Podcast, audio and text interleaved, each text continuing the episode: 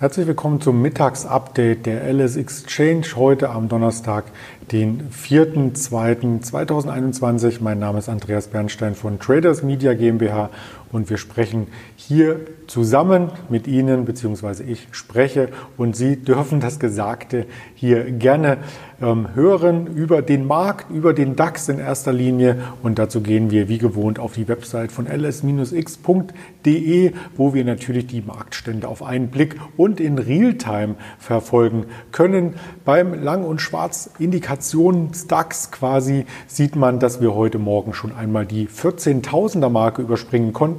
Das Tageshoch lag bei 14.015 Punkten und das waren so etwa die Hochs aus dem Januar, aus Mitte Januar muss man sagen, denn zum Januar-Start hatte ja der DAX hier ein neues Allzeithoch gezeigt. Und dieses Allzeithoch sieht man im Jahreschart sehr, sehr gut. Das lag nämlich hier über 14.100 Punkten. Genau genommen, wenn man den Xetra-Chart anlegt, bei 14.132 Punkten. Ja, seitdem kam eine Konsolidierungsphase quasi im Markt auf. Und diese könnte nun beendet sein, wenn man sich das Chartbild etwas kurzfristiger anschaut im Monatsverlauf. So waren wir ja hier im Tief schon einmal deutlich ähm, unter diesen aktuellen Ständen. Und zwar genau genommen 700 Punkte tiefer. Und nun kratzt der DAX letzten Endes wieder an die 14.000er Marke an. Und das heißt, dass auf Wochensicht der Index im Plus notiert, auf Monatssicht, wie man hier rechts an den Performance-Kennzahlen sehen kann. Und natürlich auch auf der Sicht des laufenden Jahres und auf Einjahressicht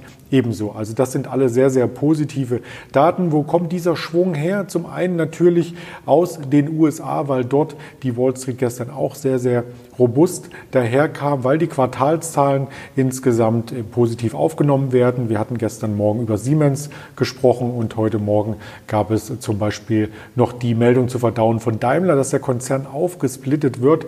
Auch das sieht man hier bei den Tops und Flops im DAX heute sehr, sehr deutlich, dass Daimler wieder der Spitzenreiter Spitzenreiter ist, nachdem gestern bereits schon 8% Kursgewinne zu Buche standen. Und ein Unternehmen, was heute Morgen Quartalszahlen meldet und ein wenig das Sorgenkind der letzten Monate war, ist die Deutsche Bank. Und die wollen wir uns genauer anschauen. Die Deutsche Bank hier im Intraday-Verlauf vorbörslich stark gestartet. Dann gab es einen Abschwung, der kam mit den Jahreszahlen gemeinsam und jetzt stabilisiert sich die Deutsche Bank Aktie ungefähr bei 8,60 Euro in dem Bereich bei minus 1,6 Prozent. Mittelfristig gilt es hier, die 10-Euro-Marke im Auge zu behalten. An die konnten wir im Januar anklopfen, aber wir sind noch nicht äh, darüber gesprungen. Und wenn man sich den Chart vom letzten Jahr anschaut, hatte der Index ähm, DAX ja sein Allzeithoch im Februar, März und die Deutsche Bank auch ihr Verlaufshoch. Also die liefen relativ konstant, relativ deckungsgleich auf mehrere Jahre Sicht.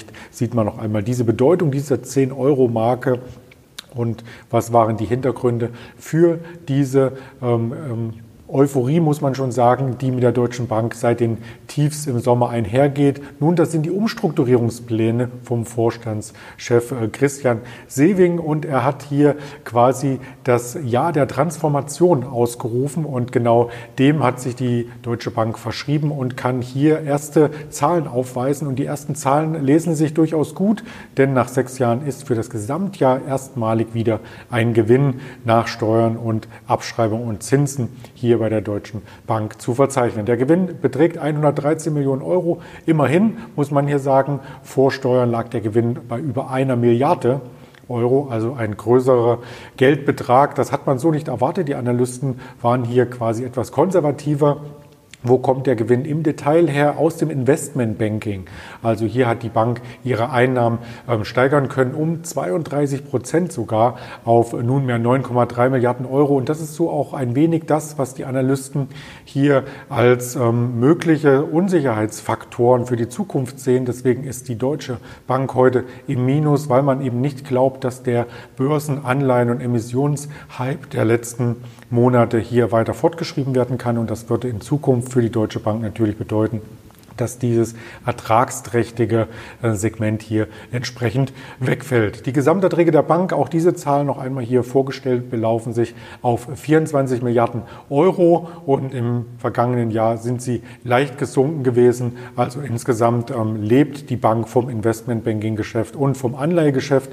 Anleihen konnten im Umfang von 1,7 Billionen Euro hier mit begleitet werden am Kapitalmarkt und das Filialgeschäft insgesamt, also das, was wir Endkunden letzten Endes von der Deutschen Bank mitbekommen, das wird immer weiter verkleinert. Das gehört auch zu den Sparanstrengungen von Christian Sewing. Und hier hat man letzten Endes sich aufs Programm geschrieben, weltweit in den nächsten Jahren 18.000 Stellen einzusparen. Also auch diese Kostenersparnis könnte in der Bilanz in diesem Jahr 2021 und vielleicht in den kommenden Jahren auch entsprechend noch für Dynamik sorgen. Soweit Soweit der Blick zum Mittag auf einen Spezialwert hier aus dem DAX, auf das größte Geldinstitut aus Deutschland und auf den DAX.